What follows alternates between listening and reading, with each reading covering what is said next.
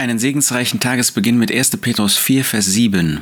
Da schreibt der Apostel Petrus, es ist aber nahe gekommen das Ende aller Dinge. Seid nun besonnen und seid nüchtern zum Gebet.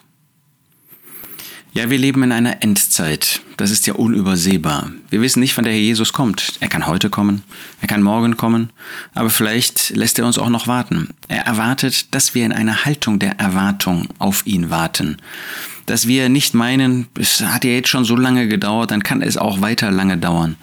Er erwartet von uns, dass wir uns erhalten der Liebe Gottes, dass wir wirklich in die Barmherzigkeit erwarten, dass er wiederkommt, der Herr Jesus, um uns in den Himmel zu holen. Nur das macht uns praktischerweise zu Himmelsbürgern.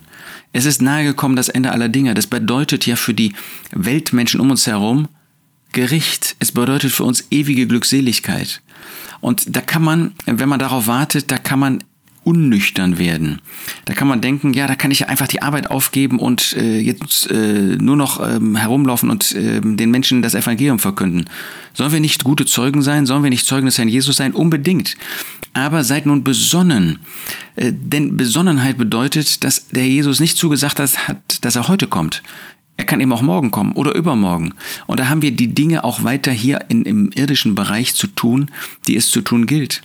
Da wollen wir auch nicht abheben, sondern wollen wir nüchtern bleiben in den geistlichen Dingen und wollen uns nicht fortreißen lassen durch unsere Gefühle, durch unsere Emotionen.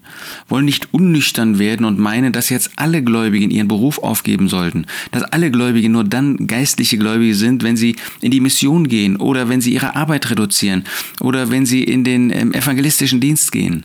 Wir brauchen auch andere Dienste. Wir brauchen auch Menschen, die Gläubige, die inmitten der Ungläubigen am Arbeitsplatz und das ist das Normale. Das ist für 99,9 Prozent der Gläubigen die Aufgabe Gottes, dass sie an ihrem Arbeitsplatz oder in ihrem Haushalt, in ihrer ähm, nachbarschaftlichen Umgebung, dass sie ein Leben zur Ehre des Herrn führen. Seid nun besonnen und seid nüchtern zum Gebet. Auch das Gebet, dass wir in nüchterner Weise beten und nicht irgendwie durch unsere Gefühle überrannt werden und äh, ganz falsche Dinge erwarten und dann auch erbitten. Nein, lasst uns dieses Wort von dem Apostel zu Herzen nehmen. Es ist aber nahe gekommen, das Ende aller Dinge. Das ist nahe. Und das sollen wir bedenken. Aber seid nun besonnen und seid nüchtern zum Gebet.